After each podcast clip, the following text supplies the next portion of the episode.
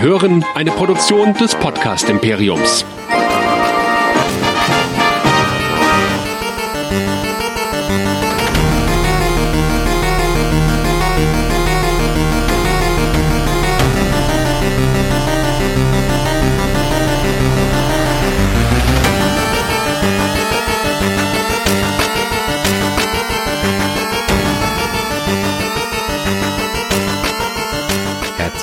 Zu einer neuen Ausgabe von Dead Nerds Talking, dem Walking Dead Podcast hier bei nerdizismus.de. Alle 14 Tage besprechen wir zwei Folgen unserer Lieblings-Walker-Zombie-Soap The Walking Dead. Heute mal drei, weil wir haben es einfach nicht rechtzeitig geschafft. Ich bin Chris und mit mir dabei ist wie immer Nerdizist Michael. Hallo. Hallihallo. Ja, es hat ein bisschen länger gedauert, bis wir uns in das Mid-Season Finale, weiß gar nicht, wie man es, ja, nee, nee, nicht Mid-Season Finale, in den Mid-Season Staffelauf, wie nennt man das eigentlich? Mittelstaffel Ja, Staffelauftakt. Mid-Season-Premiere. Mid-Season Premiere, genau. Denn Genau. wir hatten, wir hatten viel zu tun, wir hatten unsere Live-Show, ja, das zählt nicht als Ausrede, weil Walking Dead hat erst später angefangen. Aber der gute Jean-Luc oder JL, wie er jetzt neuerdings genannt wird, hat uns doch ziemlich auf Trab gehalten. Und deswegen sind wir einfach nicht dazu gekommen, hier mal aufzunehmen. Aber das heißt nicht, dass wir nicht weiterhin Dead Nerds Talking für euch präsentieren wollen. Und ich weiß, Michael, du hast nicht so ein gutes Gefühl dabei. Bevor du mir aber davon berichtest, für alle, die vielleicht über Picard zu uns gekommen sind und jetzt zum ersten Mal hier bei Walking Dead reinhören, Dead Nerds Talking reinhören, was kann man denn sonst noch von uns alles überall hören? Ja, bei uns kann man alles hören, wenn man einfach auf nerdizismus.de geht, denn da findet ihr alle Serien, alle Episoden und alle Sachen, die wir überhaupt irgendwie machen, auch schriftlicher Natur. Und da seht ihr auch einfach alle unsere Kanäle wie Facebook, Twitter, YouTube, Instagram und so weiter und so fort. Wir haben mittlerweile auch eine WhatsApp-Nummer, wo ihr uns drüber schreiben könnt, und zwar die 01525 964 7709. Das gleiche mit der gleichen Nummer könnt ihr uns auch bei Telegram schreiben und wie immer ein info at nerdizismus.de. Und wer uns dann lieber Social Media oder was anderes schreiben will, der kann das da machen. Also wir sind überall für euch einfach verfügbar und ihr könnt uns einfach überall hören. Genau. Und damit steigen natürlich auch immer die Ansprüche, das weißt du, ne? unsere Hörer haben natürlich dann noch Ansprüche. Wo bleibt denn die neue Dead Nerds Talking Folge? Ist doch schon die dritte Folge gelaufen. Ja, wie gesagt, nochmal sorry dafür, aber auch wenn wir vielleicht nach außen hin gar nicht so den Eindruck machen, das sei an der Stelle nochmal gesagt, der Michael und ich und alle anderen Nerdizisten auch, machen das hier als reines Hobby.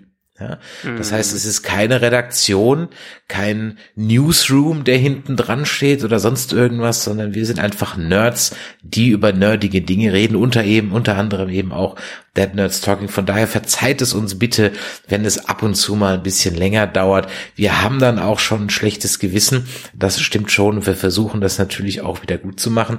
Aber Michael, ich habe mitgekriegt, du haderst etwas mit dieser Ja, Serie meine, gerade. An dem Punkt waren wir schon vor ein paar Staffeln so ein bisschen. Ich meine, als der ganze äh, äh, Savior War da war, also die ganze Negan-Geschichte. Und ich habe das Gefühl, es nimmt gerade einen ähnlichen Verlauf, was die Schwachsinnigkeit äh, der Performance und der Skripte angeht. Auch wenn es natürlich positiver aktuell ist, geht mir doch vieles mittlerweile leider, tut mir leider ziemlich auf den Sack bei dieser Serie, dass ich gerade so ein bisschen in einem Tief bin und nicht weiß, ob ich überhaupt in der nächsten Staffel weitermachen will, wenn das so, äh, so weitergeht. Also ganz, ganz, bin ich ganz ehrlich, du kannst gerne weitermachen, aber ich weiß es nicht. Ich bin da, äh, ob ich mir das noch weiter antun soll. Ich gucke diese Serie ja auch nur, weil wir hier diesen Podcast machen. Also ich habe die teilweise nur noch geguckt wegen dem Podcast. Dann in dieser Staffel ist wieder besser geworden. Aber ich weiß nicht. Irgendwie verliere ich gerade schon so ein bisschen wieder die Lust. Ah, die Leiden des jungen Michael. Mhm. Ja, Vielleicht- geht's ja ähnlich mit Picard. Ja, ja, ja, ich weiß. Vielleicht kann ich dir ja den Spaß an dieser Serie wieder bringen und ich bin sehr gespannt, was äh, du zu bekritteln hast, denn ich muss ehrlich sagen, ausnahmsweise mal habe ich gar nicht so viel auf dem Zettel, aber das können wir ja gleich in unserer Diskussion besprechen. Erstmal das Recap der drei Folgen. Folge 9, Squeeze. oder der sensationelle Titel Zukunft oder Rache auf Deutsch. Nachdem unsere Helden in die dämlichste Falle ever gelaufen sind, kommt es zum zweiten Anstartduell zwischen Alpha und Carol. Und in einem Anfall von Kirks Kahnruf schreit Carol Alpha an, die aber unbeeindruckt von dann zieht. Um aus dieser Höhle zu entkommen, ist jetzt Jump and Run angesagt und was Super Mario recht ist, das ist Daryl und Co. nur billig. Man springt also von überraschend platzierten Felsen zu Felsen und entkommt so der nur mäßig spannenden, dafür umso dunkleren Sequenz. Mehr Licht ins Game of Thrones Dunkel bringt ein Walker-Arm, der mal kurz als Fackel missbraucht wird und durch dessen Luftzug beziehungsweise die Flammenschlag man den Weg nach draußen finden kann. Immerhin, es gibt eine schöne Szene zwischen Daryl und Carol und Carol will Alpha leiden sehen. Daryl versucht ihr das noch zwar auszureden, doch so ganz dringt er nicht so guten Carol durch. Immerhin, man merkt, das Band zwischen den beiden ist immer noch sehr stark. Klar wird dem Zuschauer auch, dass Gamma Alpha nun verraten hat. Dennoch droht ihr Ungemach, Alphas Verdacht, man müsse Spione im Gebiet der Whisperer haben, wird von Negan in eine ganz andere Richtung gelenkt. Aus leidvoller Erfahrung weiß er, mal lieber in den eigenen Reihen zu suchen, und Gamma steht da ganz oben auf seiner Liste. Zurück in der Höhle geht es durch enge Spalten langsam raus, und vor allem Carol kann ihre Klaustrophobie nicht mehr zurückhalten. Daher kommt die Flucht ins Stocken die Walker können ausschließen und fast, ja wirklich fast wäre es um Jerry geschehen. Am Ende müssen aber dann nur die Schuhe dran glauben. Das war durchaus The Walking Dead Spannung vom Feinsten. Danach wird's allerdings wirklich awkward, denn Negan bekommt als Dank für seine Hilfe Sex von Alpha. Im positiven Sinne könnte man sagen, da schläft sich jetzt jemand ganz nach oben. Mein erster Gedanke war, die müssen stinken wie noch was, aber vielleicht, wenn zwei Leute stinken, merkt man es nicht mehr. Ich bin gespannt, ob das Ganze noch irgendein Payoff bekommt. Derweil haben die Drehbuchschreiber für unsere Helden im Untergrund passenderweise eine Kiste Dynamit spawnen lassen. Da fackelt Carol auch nicht lange, schnappt sich ein paar Stangen und versucht damit die Horde in der Höhle zu vernichten. Doch es kommt, wie es kommen muss, der Plan misslingt und die Höhle beginnt einzustürzen.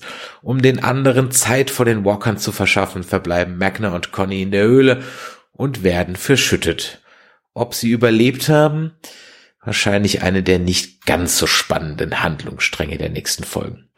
Carol aber dies ja nicht besser weiß, leidet unter den fatalen Auswirkungen ihres mal wieder unüberlegten Handels und bricht zusammen.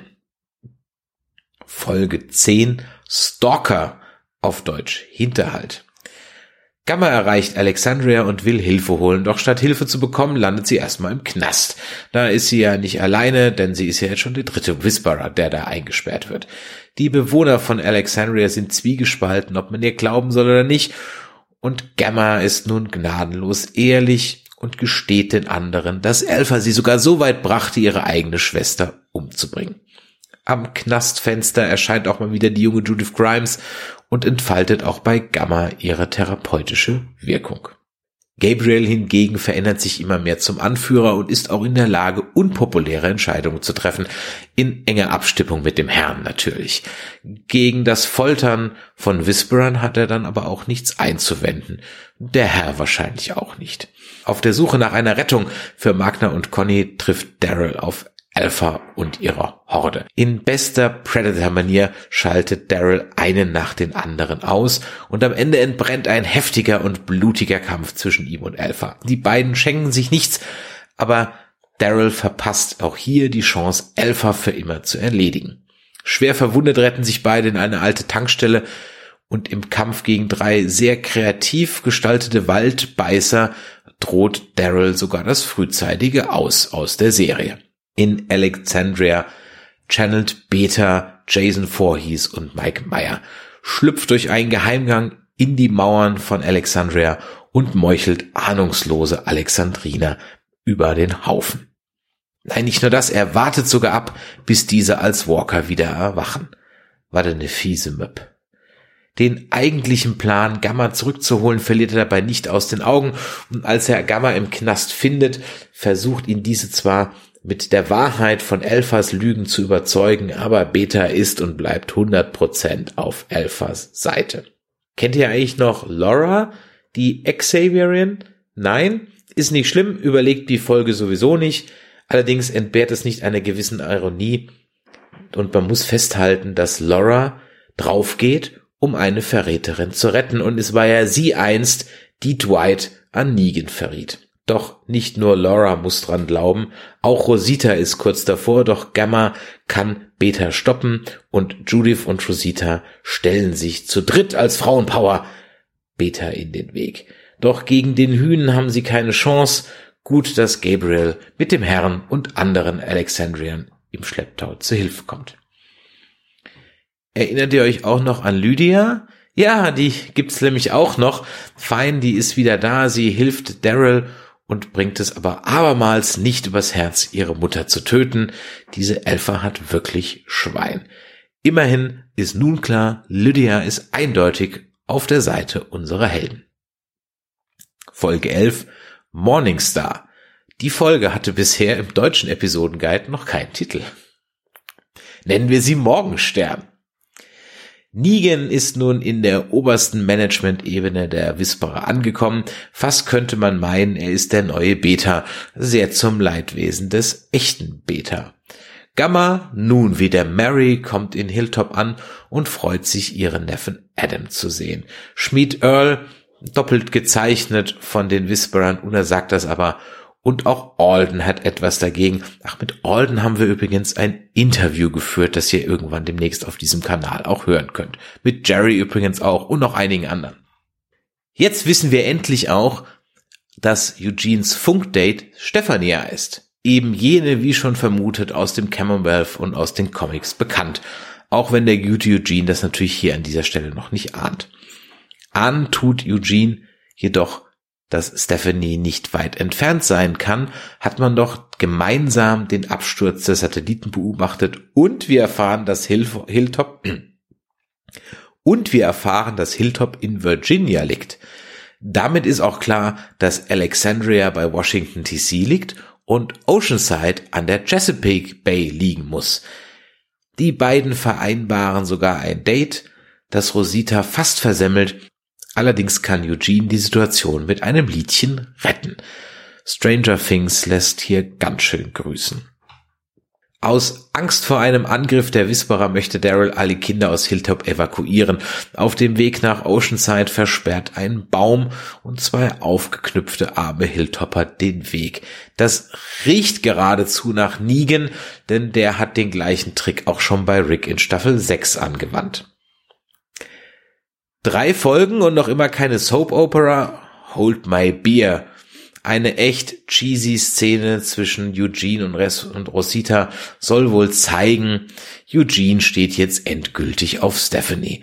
Das hätte man auch eleganter lösen können. Und wir lernen, in Trailern angedeutete Küsse bei The Walking Dead werden nie vollzogen. Im Gegensatz dazu steht der wirklich gute Dialog zwischen der auf Rache sinnenden Carol und der fast schon schmerzlich rationalen Lydia. Nachts steht der Angriff bevor und was folgt ist eine stimmige Wir machen uns bereit Montage. Rosi trainiert, Carol vögelt noch Ezekiel, der gesteht ihr von seinem Tumor, Lydia bekommt von Ezekiels Henrys Rüstung, Judith funkt Michonne an und Carol trifft noch auf Daryl. Allerdings um ihre Freundschaft erstmal etwas auf Eis zu legen. Dann ist es soweit, die Horde kommt und unsere Hilltopper machen irgendwie alles falsch, was man so falsch machen kann. Die am Anfang der Folge von Earl erwähnten Katapulte kommen irgendwie gar nicht zum Einsatz. Man lässt die Horde auf Armlänge heran. Es gibt keinerlei Gegenmaßnahmen gegen die Harzbomben und so weiter. Dazu aber jede Menge epische Zeitlupen. Damit kann man halt dann auch keinen Krieg gewinnen. Der Rückzug ist unaufweichlich und Hilltop wird eingenommen. The End. Jetzt bin ich aber mal gespannt. Du kennst meine Recaps aus anderen Staffeln von The Walking Dead und aus anderen Serien. Ich fand's gar nicht so schlimm. Was riecht dich denn so auf, Jung? Ja, also ein paar schöne Sachen. Fangen wir mal mit dem Positiven an. Äh, die Atmosphäre ist hier und da ganz nett gemacht. Äh, der Angriff am Ende, da habe ich auch gar nicht so viele Probleme mit. Der ist atmosphärisch gut äh, gewählt. Es sind ein paar nette Kämpfe dazwischen. Äh, aber ansonsten kann man, also jetzt erstmal die Frage, war der Stream bei dir auch in der ersten Folge so scheiße, dass ich, dass du dich an Game of Thrones erinnert gefühlt hast in den Tunnelszenen? Ich konnte ja nichts erkennen. Ja, das habe ich ja auch, wie gesagt, oben erwähnt. Also es war extrem dunkel. Also es war, ich habe es mittags mal angefangen zu gucken und habe dann die Rollläden runtergemacht, damit ich da was erkennen konnte, weil ich die Einstellung beim Fernsehen nicht verändern wollte. Also sprich die Helligkeit hochdrehen. Ja, ja da hat man doch diese geile Horde gefunden, die aus tausenden von Walkern besteht und dann sieht man nichts von der. Kein bisschen. Also wie gesagt, Game of Thrones lässt rufen, weil man hat ja fast nichts erkannt. Auch nicht, wenn man seinen Fernseher hochgedreht hat. In dem Fall habe ich mein Tablet jetzt nicht so hoch äh, hochgedreht.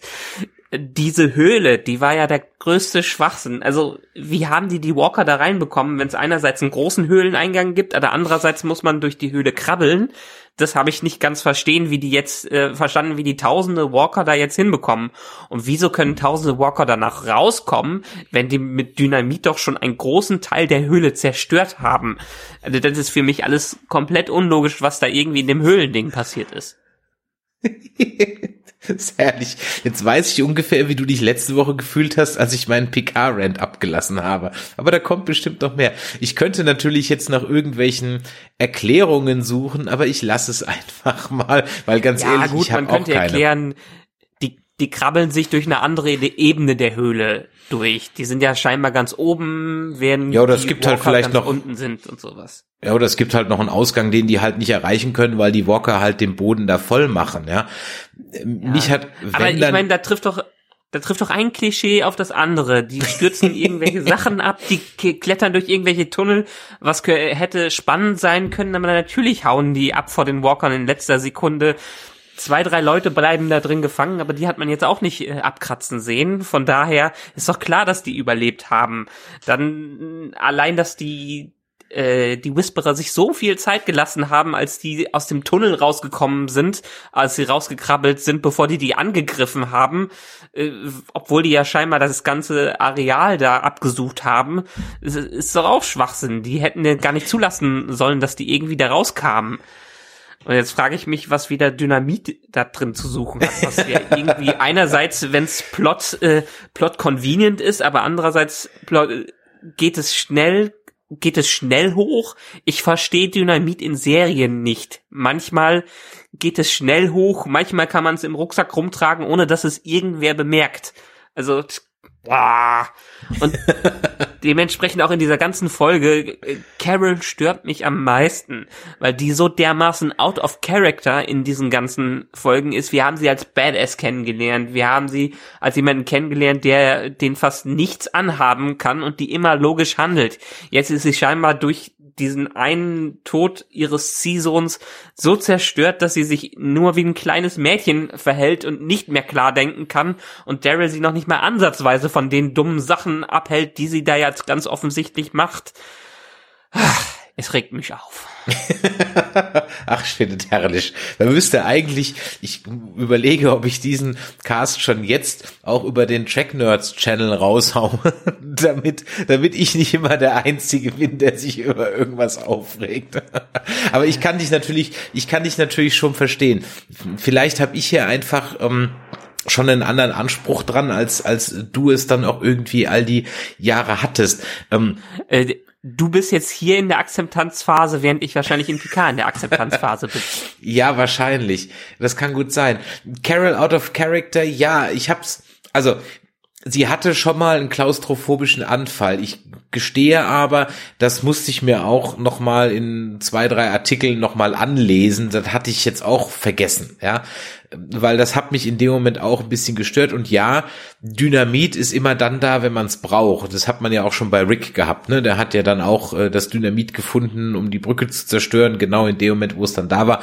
Und natürlich trifft man dann mit einer Magnum ähm, 45 auf eine Riesenentfernung auch genau dann diese äh, Dynamitstangen und so weiter. Ja, und Dynamit verhält sich, es ist halt hier auch Seriendynamit. Absolut. Absolutes Seriendynamit. Ja ist, ist ja noch in Ordnung mit, mit leblosen Gegenständen, die sich plot-convenient verhalten kann ich leben, aber mit Charakteren, die sich gegen den Plot verhalten und dann zu kleinen weinenden Mädchen werden und sagen, kannst du mir verzeihen, kannst du mir verzeihen, dieses blödeste Serienklischee überhaupt.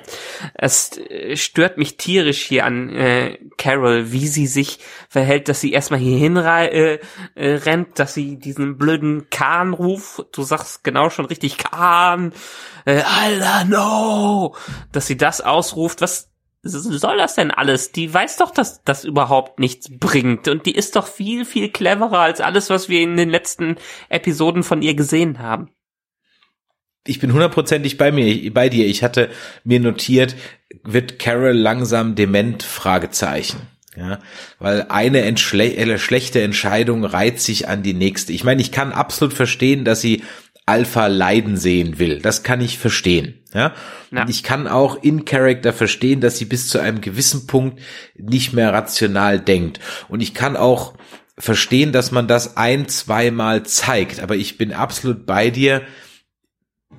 Das ist jetzt langsam nicht mehr rational und vor allem, Daryl ist immer zu ihr durchgedrungen und das schafft er jetzt nicht mehr. Ich meine, der Breakdown schauspielerisch fand ich toll. Also der war gut gespielt. Das muss man sagen. Also ich fand den wirklich schauspielerisch sehr gut gespielt, diese Szene danach, wo sie die Schuld äh, ausgesprochen haben will und so weiter. Mhm. Absolut. Da bin ich bei dir, aber die, die Carol in Character wäre halt gar nicht erst in die Höhle gerannt. Das ist eigentlich so das Grundproblem. Ja. ja. Naja, genau. Die hätte sich auch von Alpha nicht so aufziehen lassen, wie das überhaupt passiert, äh, wie das hier die ganze Zeit passiert. Wir haben uns diesen diesen Showdown zwischen Alpha und Carol vorgestellt, der jetzt meiner Meinung nach nie passieren wird in dieser Serie. Nein, nicht leider so, wie nicht. sie sich jetzt verhält. Nein, der wird nicht passieren. Also ich bin auch ziemlich sicher, dass dieser Showdown nicht kommt. Da können wir gleich nochmal äh, drauf eingehen. Äh, ja, es war sehr viel Klischee in dieser Höhle, aber hast du, und ja, ich bin auch mit dir einer Meinung, Conny und Magna sind nicht tot. Also das ist leider 0,0 spannend. Also da denke ich nicht mal eine Sekunde drüber nach. Das ist, also da war, es war genauso unspannend wie Glenn unter der Mülltonne. Na. Ja, da war auch klar, dass er, dass der nicht stirbt. Aber um Jerry habe ich schon ein bisschen gebankt. Du nicht? Ich dachte, der ist jetzt zu dick, der kommt da jetzt nicht mehr raus. Ja, also das stimmt ein, ein zwei Sekunden habe ich mir auch Gedanken gemacht, aber dann habe ich mir wiederum gedacht, das ist so ein beliebter Charakter, den werden die nicht in so einer Szene töten. Der wird einen bedeutungsvolleren Tod haben später irgendwann, weil die die haben nicht mehr so viele Charaktere in dieser Serie, die absolute Sympathieträger sind und er ist einer davon. Das stimmt. Und was mich wundert ist, dass sie vor allem die Charakter rund um Magna, die ja eigentlich eingeführt wurden, so dachte ich immer, um auch so langsam einen Staffelstab zu übergeben, so dass ich diese Charakter einführe und äh, dann eben äh, da auch nicht mehr auf die Grimes und Co. und mich schon angewiesen bin, dass die jetzt in diesen drei Folgen so überhaupt keine Rolle spielen. Die spielen ja schon länger keine Rolle mehr. Die sind jetzt nebenbei immer dabei am Anfang hat man noch gedacht, ja, sind die Neuen und die gehen mit einem anderen Blick da drauf und die sehen, wie vielleicht menschlich oder unmenschlich die Communities mittlerweile sind und können eine Veränderung bewirken, indem die das offenbaren. Aber jetzt bedeuten die jetzt echt gerade nichts mehr. Ja. Und das ist mir jetzt halt in diesen drei Folgen aufgefallen, vor allem dann in der dritten, also in der Folge elf, als dann halt eben äh, Luke wieder da ist und so weiter. Und ich so, ach so, stimmt, den gibt's ja auch noch. Das ja. war, ja, da habe ich mir so ein bisschen gedacht, okay, wohin führt das jetzt? Vor allem, weil man ja eben weiß, dass gewisse Schauspieler und, und Rollen wie zum Beispiel mir schon und so weiter uns nach und nach jetzt verlassen werden. Von der man auch fast nichts mehr gesehen hat. Von der in, in, noch gar nichts gesehen hat in den drei Folgen. Ja. Ja, sie ist noch, noch überhaupt nicht da. Ähm, und äh, von daher, ja, es ist, äh, es ist seltsam. Daryl, ja, Daryl wird mehr zum, mehr zum, also immer mehr zum Rick Grimes. Er zitiert an einer Stelle sogar ja Rick Grimes irgendwie sagt sowas, wir kämpfen für uns und nicht aus Rache, irgendwie sowas. Mhm. Aber ähm, das Problem ist, dass ich, äh, dass ich dem Daryl halt einfach auch nicht so als Anführer leider jetzt halt auch nicht so sehe. Dafür ist er ja. mir in vielen Entscheidungen nicht anführerhaft genug. Weißt du, was ich meine? Ja, er, er, er übernimmt auch nicht die Kontrolle, wie es nämlich schon macht oder wie ein Rick das gemacht hat. Er hält sich immer noch im Hintergrund und ist mehr der Außenseiter mit einem Blick auf das Ganze. Äh, er muss jetzt so langsam mal mehr die Zügel in die Hand nehmen, damit das was werden kann und damit er, also eigentlich sollten er und Carol ja so ein bisschen das Dream Team sein, die jetzt die Communities in eine neue Zukunft führen. Bisher sehe ich das auch noch gar nicht. Ja, eben. Das sehe ich halt auch nicht. Und ähm, ja, also mit Daryl als Anführer, der, der überzeugt mich einfach nicht als Anführer. Der ist okay als Kämpfer, als Soldat und vielleicht auch manchmal irgendwie als Badass und so weiter, aber das ist für mich nicht mal ansatzweise eine charismatische Figur wie Rick Grimes. Also nicht, dass Rick am Ende auch nicht seine Probleme hatte. Ne? Also das war am Ende mhm. auch natürlich nur noch ein Abziehbild und ich bin auch froh, dass es nicht mehr die Rick Grimes Show ist, weil der Charakter war halt, der hat sich halt auch überhaupt nicht mehr weiterentwickelt. Aber Daryl sehe ich halt irgendwie irgendwie nicht so. Und deswegen war ich eigentlich fast immer froh um fast jede Negan-Szene. Also fast. Also nicht alle. Also fast jede ah. Negan-Szene. Weil er zumindest als, da, da schlagen so zwei Herzen in meiner Brust und ich weiß schon, welches bei dir überwiegt. Für mich war er halt der Comic Relief in diesen drei Folgen. Und das ist natürlich in Negan irgendwie auch völlig verschenkt als Comic Relief. Ne? Ja, total, weil eigentlich hat er ja schon einen gewissen Redemption Arc bisher durchgemacht in dieser Staffel, bis er abgehauen ist und plötzlich bei den Whisperern auftaucht, was so ganz gegen alles geht, was er sich als Charakter in der Gefangenschaft erarbeitet hat. Er geht jetzt wirklich ein, ich meine, allein die ganze Sache mit dem Blowjob von Alpha, come on, das lässt er jetzt wirklich zu, ja, schläft sich hoch, aber was soll die ganze Sache? Denn verspricht er sich wirklich eine neue Familie von den Whisperern? Vers verspricht er sich eine neue Community? Also da wird doch selbst jeder Außenseiter sehen, der die Philosophie von den Whisperern nicht glaubt, dass man keine zwei Tage bei denen aushalten kann, äh, da stumm rumzuhängen und nichts zu machen. Und alles, was er auch hier an Aktionen durchführt, spricht ja dagegen, dass er die Whisperer infiltriert hat. Wieso sollte er denn Hilltop überall den Weg abschneiden in alter Manier und sich quasi den Rückweg in diese Communities weiter verbauen? Also ich kaufe Negan nicht ab. Negan, wie wir ihn früher gekannt hat und wie wir ihn in der Gefangenschaft kennengelernt haben, kaufe ich nicht ab, dass er wirklich zu den Whisperern gehören würden wollte und das auch so durchführt, was er jetzt gerade hier macht. Das heißt, wir laufen auf die Comic-Entwicklung rauf, dass also im Grunde genommen Negan Alpha tötet. Und dann frage ich mich natürlich schon, warum dieser ganze Build-up mit Carol, der dann ja sinnlos ist.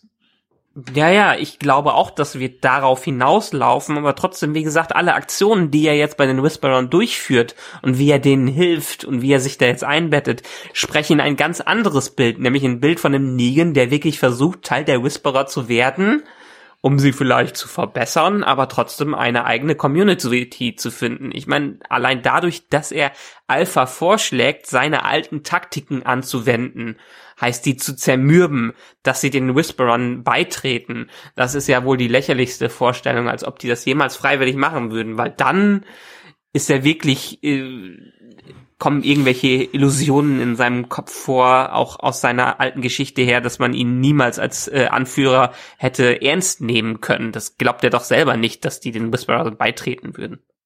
Nein, da bin ich bei dir. Glaubst du denn, das, so habe ich das noch gar nicht gesehen, glaubst du denn, dass Negan den Plan hat, die Whisperer zu übernehmen? Ich könnte mir vorstellen, dass er der Alpha hinter Alpha werden möchte. Also alles, was er jetzt gemacht hat, spricht einfach dafür. vor allen Dingen, ich habe mir bis zu dem Zeitpunkt habe ich mir gedacht, um, okay, infiltriert er das Ganze, bis diese Sperren rund um Hilltop passiert sind. Weil da hat er ganz klar Leute von Hilltop geopfert. Und der Negan, den wir aus der Gefangenschaft kennen, der würde diese Taten eigentlich nicht durchführen, weil er ja sich immer noch weiter in die Miesen mit den Hilltoppern und mit den Alexandrianern oder so da reinarbeitet. Und das sollte er ja am besten nicht machen. Da hilft es auch nicht, dass wenn er am Ende vielleicht Alpha die Kehle durchschneidet, äh, um alles wieder gut zu machen. Und er hat ja auch eine, wir dürfen ja nicht vergessen, dass er eine große Freundschaft mit Judas angefangen hat. Äh, deshalb ist meine Theorie aktuell, er versucht den Bismarck beizutreten, versucht sie zu unterwandern, um die vielleicht für sich zu übernehmen und Alpha vom Thron zu stoßen. Ähm, was auch bescheuert ist, weil wer will denn mit den Whisperern da trotzdem noch äh, weiter rumlaufen? ähm, und in dem Moment, wo Hilltop angegriffen äh, wird, sieht er, irgendwann bekommt er mit, dass Judas in Hilltop vor Ort ist, sagt, Mist, das wollte ich ja nicht und fällt hinterrücks über Alpha her. Okay, ich sehe es ganz anders. Also ich bleibe da oder ich, ja, ich, ich halte mich da an die gemeinhin gängige Theorie, dass er die Whisperer unterwandert, um Alpha zu töten, um dann bei Hilltop, Alexandria und Co. als der große Zampano dazustehen. Damit er dann äh, nicht mehr unter Bewachung und an der Leine raus darf, sonst irgendwas, sondern dass er dann wirklich da seinen, ähm, ja, da sein äh, neues Standing dann hat, vielleicht auch in einer wesentlich besseren Position. Ja. Also das ist der klassische Weg, den man annehmen würde, aber wie gesagt, alle alle Taten, die er hier durchführt, sprechen eine komplett andere Sprache das finde ich das Traurige an der ganzen Sache, dass diese Serie scheinbar ihre eigenen Charaktere aktuell nicht so ernst nimmt, wie sie ernst genommen werden sollten oder nicht den Dingen folgt, die die an Entscheidungen treffen würden, wie sie es jetzt ganz offensichtlich durchführt. Hm.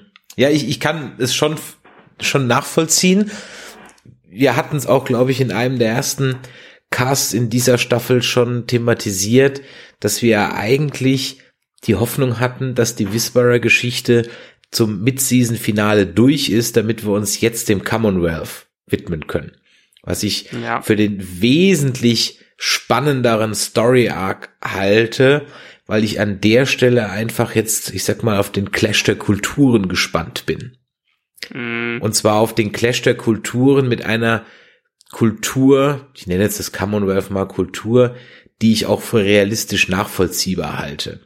Das Grundproblem mit den Whisperern ist halt, dass die zwar so in der Einführung, und wir hatten ja auch starke Episoden in dieser und der letzte Staffel rund um die Whisperer, sehr spannend sind, aber sie einfach in der Logik her keiner zweiten, spätestens der dritten Nachfrage einfach nicht mehr standhalten, weil man muss es einfach glauben, dass Gamma, äh, dass Alpha so ein eine Gehirnwäsche betreibt, dass halt Mary ihre Schwester umbringt, ohne dass die überhaupt was sagen muss. Ja, also einfach aus, ja, aus Zugehörigkeit. Ich mein, und dafür ist der Appeal, den die Whisperer haben, äh, mir viel zu dünn. Also, weißt du, wenn, wenn das so ein Diktator macht und der dann sagt, ja, mach das und dann wirst du reich und berühmt und bekommst Sklaven und keine Ahnung was, dann ist das ein ganz anderer äh, Ansatz, als wenn, halt da eben so im Wald vor dich hin vegetierst. Ja, da kann ich ja sogar die Theatergruppe auf der Müllkippe noch mehr nachvollziehen als die Whisperer. ja, der, oh stimmt, die Theatergruppe auf der Müllkippe, stimmt, die hatte ich. Ja, die hatte ich aber letztendlich, ja, die, die Whisperer sind an sich ja ein ziemlich cooles Konzept und soweit bin ich leider in den Comics nie gekommen. Die sind auch super spannend in den ersten Folgen gewesen, dadurch, dass man nicht wusste, wem man trauen kann oder ob jetzt der nächste Walker ein Whisperer ist oder ein Walker. Aber in dem Moment, wo wir das Mysterium weggezogen haben, so, je mehr wir über die erfahren haben, je mehr der Vorhang zur Seite gezogen wurde, äh, desto uninteressanter sind die eigentlich geworden. Das erinnert mich an die Borg. Die werden auch immer uninteressanter, je mehr man darüber weiß. Mhm. Ja, es kommt mir so, so geht's mir bei Star Trek mit den Borg. Sie noch so irgendwie ein Mysterium waren, hm, haben sie die Borg Queen eingeführt, da war es dann schon, hm, und dann spätestens in Voyager hat man einfach rechts und links, oben und unten, bei Picard ist es ja jetzt nicht anders, also da wird halt auch ein bisschen was entmystifiziert, ja, was halt einfach so als stummer Schatten als Gefahr aus dem Dunkel, aus dem Hinterhalt sehr gut funktioniert. Zum Beispiel in der Miniserie oder in dem Film. Weißt du? Das mhm. ist so ein klassischer Filmbösewicht. Da funktioniert das wunderbar. Man, was weiß ich, bei James Bond fängt man jetzt auch an, Blofeld zu hinterfragen und sofort wird's eigentlich ziemlich dünn. Ja. Weil so ein Superwillen halt so nicht funktioniert es, es kann funktionieren. Die Borg, da bin ich jetzt nicht ganz bei dir. Ich finde sie immer noch ein spannendes Konzept, vor allen Dingen äh, im Kollektiv, wenn es noch die klassischen Bösewichte sind, sind ja durchaus noch eine große Bedrohung. Äh, die Bedrohung nimmt ja dadurch ab, äh, dass es einfach immer weiter kompromittiert wurde, das Kollektiv, und immer wieder Leute da rausgekommen sind und die nicht mehr dieses allmächtige Wesen waren, äh, was einen einfach eingenommen hat, sondern ja, es stimmt schon, die Entmystifizierung, die in Voyager stattgefunden hat, zum Teil, aber als Bösewicht an sich halten sie noch immer noch das, was sie versprechen, solange sie auftauchen und solange äh, sie nicht aus dem Kollektiv entnommen worden sind. Ja, und das ist vielleicht so ein bisschen so der Unterschied, oder vielleicht ist es gar, gibt's ein, Gibt es denn einen Unterschied von dem Borg zu den Whisperern? Ich meine, ein Teil des Schreckens der Borg macht es ja aus, dass die Borg ja für sich genommen, die Borg sich selbst würden sich ja nie als böse empfinden. Gut, mhm. welcher Bösewicht empfindet sich schon als böse, aber du weißt, worauf ich hinaus will. Die Na. wollen halt assimilieren, das ist deren Bestimmung, fertig aus. Also assimilieren sie halt. Und zwar ohne Punkt und Komma und ohne Wenn und Aber und äh, ohne Mitleid. Also völlig leidenschaftslos. Ja, das Bedrohliche ja. an den Borg ist, dass die einfach keine Moral und keine Ethik dahinter genau. haben. Die tun es einfach, äh, weil das deren Mission ist. Ohne Pathos, ohne irgendwas dahinter. Äh, bei den Whisperern ist das ja schon ein bisschen anders. Die Whisperer glauben ja, dass die Welt geendet hat und die das Ende der Welt sind und dementsprechend es keinen Sinn mehr macht, mehr gegen die Toten zu kämpfen, sondern einfach mit den Toten zu laufen. Das ist ja wie in der Sekte äh, einfach ein fester Glaube, der in denen verwurzelt ist und äh, der durch die Anführer wie Alpha noch weiter gefestigt wird. Ja, genau diesen Unterschied wollte ich herausarbeiten und schön, dass du es besser hättest gerade auch nicht formulieren können. Die Frage ist, was ist jetzt bedrohlicher? Die Sekte oder die seelenlose Masse? Es kann beides bedrohlich sein. Ein Fanatiker kann genauso bösartig sein wie ein Panzer, der auf dich einfach zurollt, weil beides kann dich töten. Eins mit dem Hass, eins mit kalter Bedingungslosigkeit so ungefähr. Ähm, ich glaube aber hier auch wieder, dass wenn wir die Charaktere dahinter kennenlernen, bei einer seelenlosen Masse wie den Borg, die sind, bleiben einfach bedrohlich. Aber wenn die Charaktere hinter den Fanatikern einfach lächerlich sind, dann verlieren die ihre Bedrohung. Und das ist für mich so ein bisschen das Problem, dass die Geschichten von denen nicht gut umgesetzt worden sind, wer dahinter die Macht hat, beziehungsweise wer mit denen mitläuft. Wenn das auch alles so Fanatiker wären, die mit denen mitlaufen und alles und wir ein bisschen mehr Whisperer kennengelernt hätten, mit einer nachvollziehbaren Story. Wieso nicht? Das kann genauso spannend, äh, spannend sein wie, ich meine, nicht umsonst funktionieren diese ganzen klischeebehafteten Serien wie Homeland und so, wo Terroristen einfach an das glauben, äh, was sie da tun. Aber von den Whisperern kennen wir äh, Alpha, Beta, Gamma.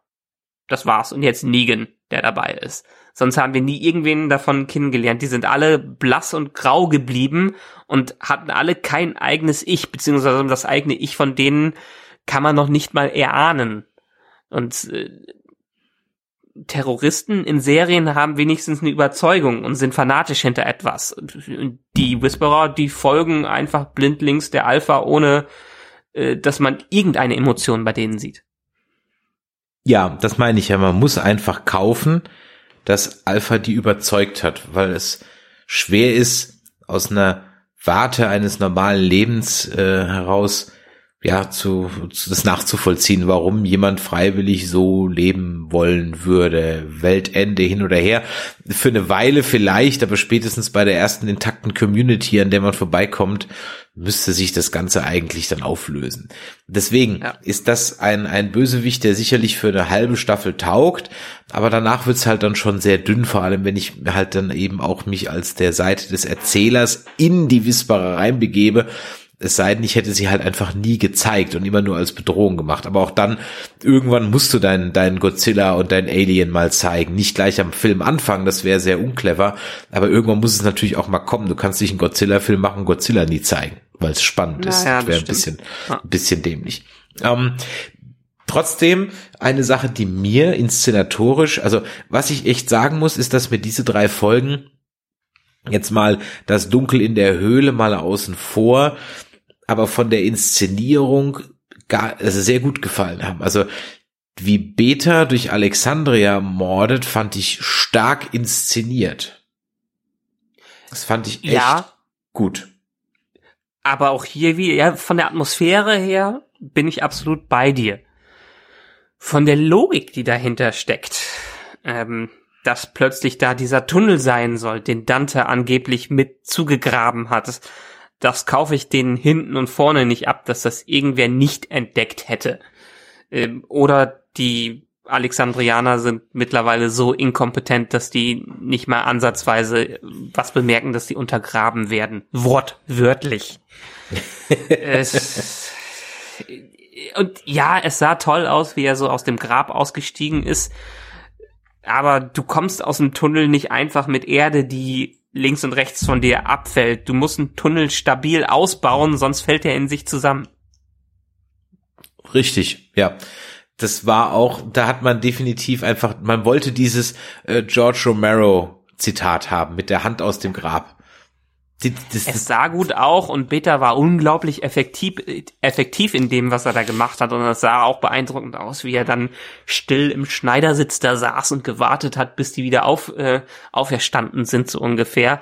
Äh, Beta ist ein unglaublich bedrohlicher Charakter, aber dadurch, dass man auch kaum was von ihm weiß. Er ist halt ein Verrückter in einer Maske, so ungefähr, der aus einer Irrenanstalt geholt wurde, aber mehr wissen wir von ihm nicht. Deshalb ist er aktuell noch ziemlich bedrohlich. Ja. Und da ist halt die Frage, will man jetzt mehr wissen? Also ich fand es ja interessant, dass man ja auch irgendwann unterwegs aufgehört hat, sowohl von Alpha und von Beta ja eigentlich nie, die Backstories zu erzählen. Also weißt du, dieses erzählerische Element des Flashbacks ist völlig weg. Mhm. Das ist komplett ja. weg. Und das waren ja durchaus auch Dinge, die also wenn ich schon damit anfange, warum ziehe ich es dann nicht durch? Also warum gebe ich dann jemand wie Bitter nicht auch noch mehr Tiefe oder mehr Charakter? Ja, so, ne? weil es einfach die gesichtslosen Bösewichte von Walking Dead sind. Ich meine, von Negan wissen wir auch immer noch nicht genau, wie er früher drauf war oder was er gemacht hat. Er hat ein bisschen erzählt, aber wir haben keinen Flashback oder keine Backstory in dem Sinne in einer einzelnen Episode von ihm bekommen. Er war einfach immer nur der böse Negan genau daran schließt sich dann die Frage an, warum kriege ich dann für Alpha eine serviert? Hätte ich die denn gebraucht? Hätte ich ja eigentlich auch nicht gebraucht, ja. Also ich frage mich ja wirklich, warum. Ja, doch, was? Ja, ja, doch, das war ja, das war ja schon ein guter Ansatz. Da hat man ja gesehen, was für eine, ja, hier auch wieder fanatische und psychisch gestörte Person diese Alpha überhaupt ist, äh, von der ich. Okay, aber warum ziehe ich es da nicht durch? Also ich meine, warum gebe ich diesem einzigen Charakter so eine Backstory und alle anderen bekommen keine. Weißt du? Ja, es ist, halt, ist halt Autoren-inkonsistent. ja, weil zum Beispiel, ich, wenn ich mich recht entsinne, aber ich bin mir jetzt nicht hundert, es gibt doch eine Serie, ist das Breaking Bad, die relativ regelmäßig mit so Flashbacks gearbeitet hat. Oder ich überlege gerade, es gibt eine Serie, da wird wirklich so, und nee, Lost, natürlich, Lost war das doch. Lost genau, Lost. Das, ja. Genau, Lost war das, Breaking ja. Bad, nicht Lost. Sondern bei Lost war das ja ein Stilmittel. Da hat man das inszenatorisch durchgezogen.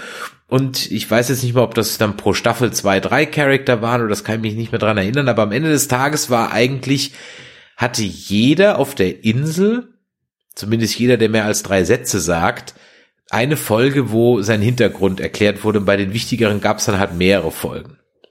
Ja, einmal und pro Staffel oder mehrmals pro Staffel gab's für Jack und Kate mindestens ein oder zwei Folgen, die man da gesehen hat.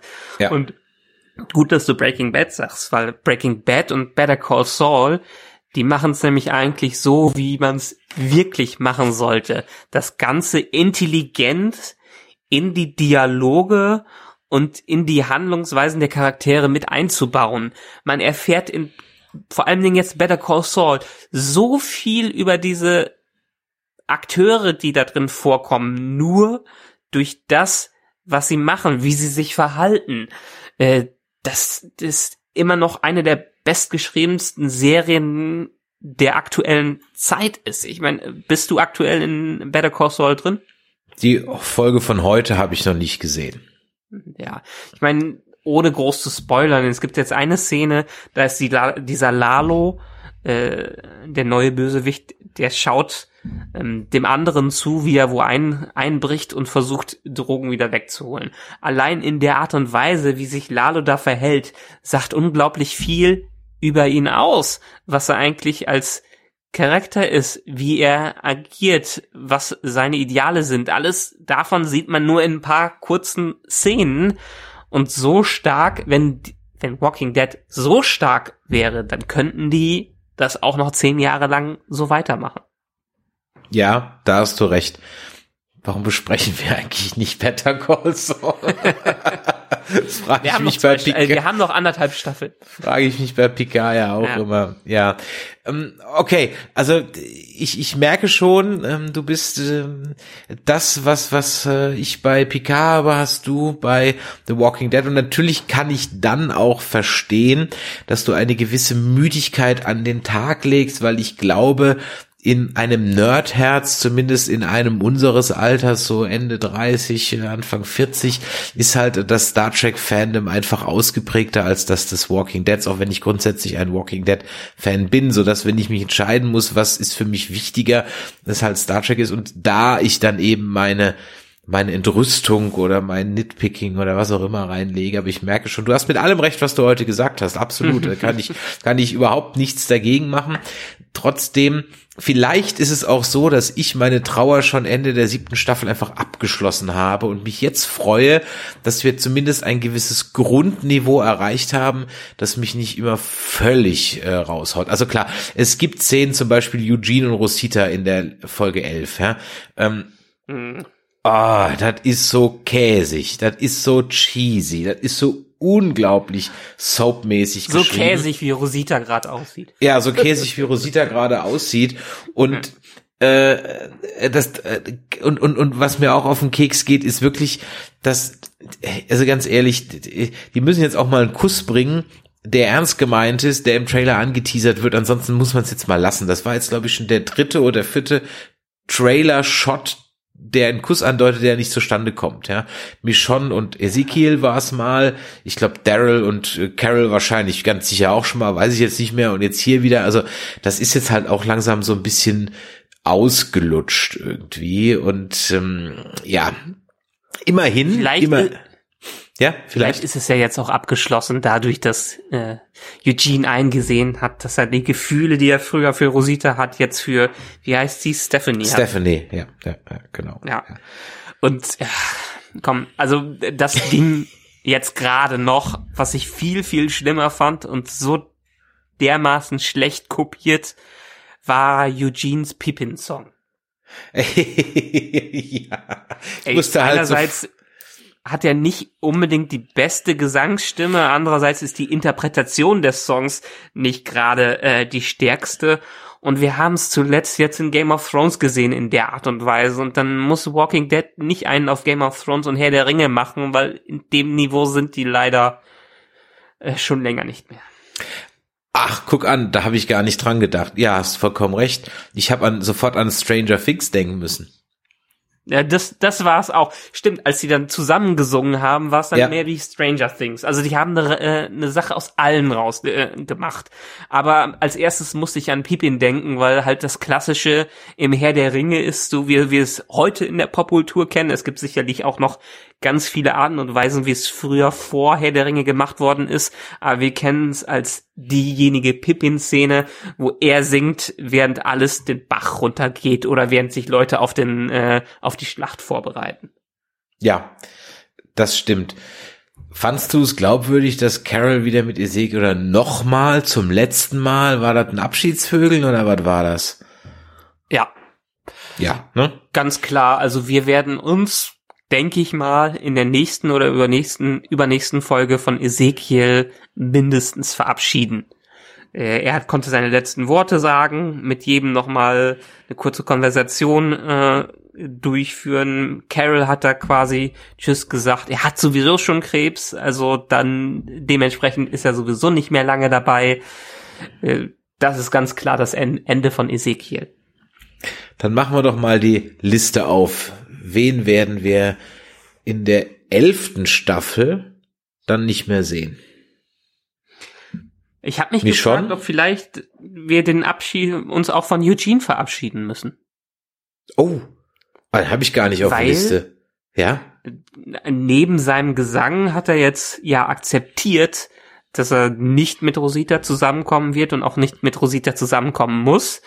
Er bereitet sich auf ein Treffen mit Stephanie vor, also er will dahin und er ist aktuell ziemlich im Reinen mit sich als Charakter.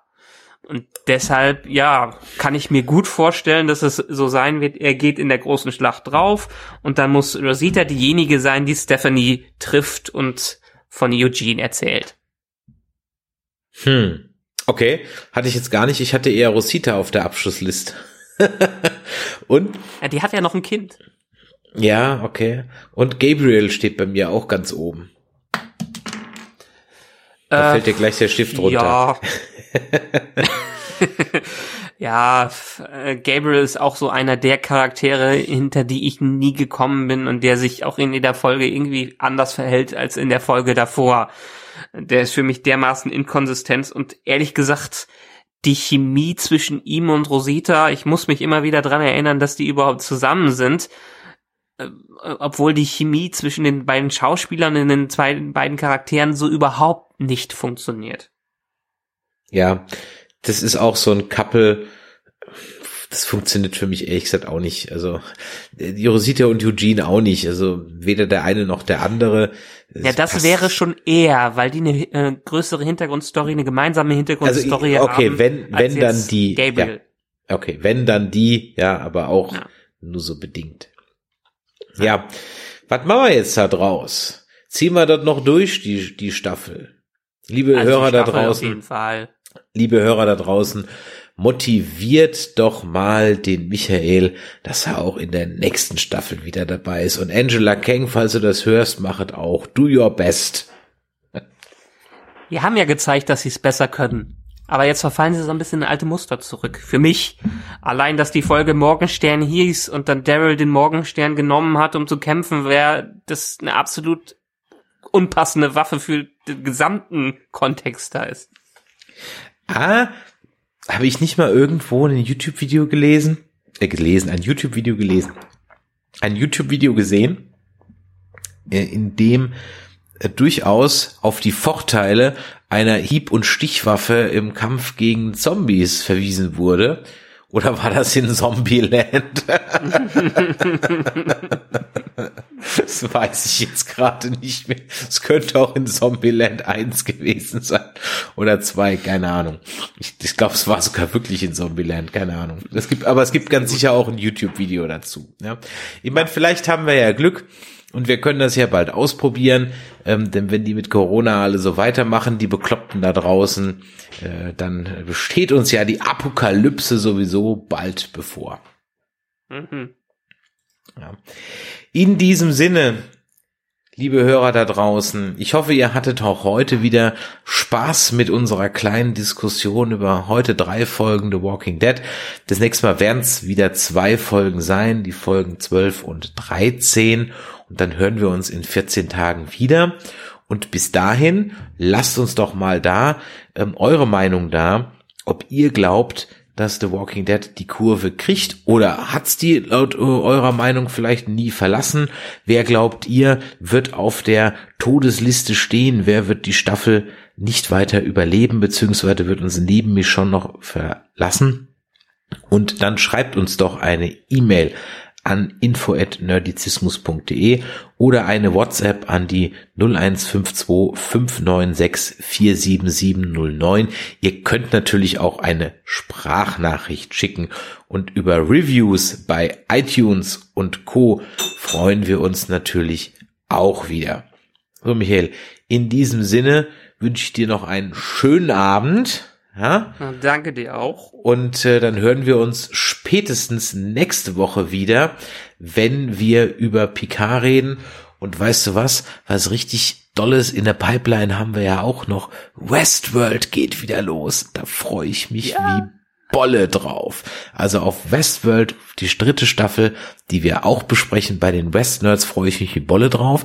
Und das ist natürlich auch ein relativ komplexes Ding. Deswegen werden wir kurz vor Start der dritten Staffel West Nerds und Westworld nochmal ein Recap veröffentlichen mit allen ähm, Recaps der ersten und zweiten Staffel, sodass ihr da praktisch auch wieder voll drin seid. So, das war's jetzt aber wirklich.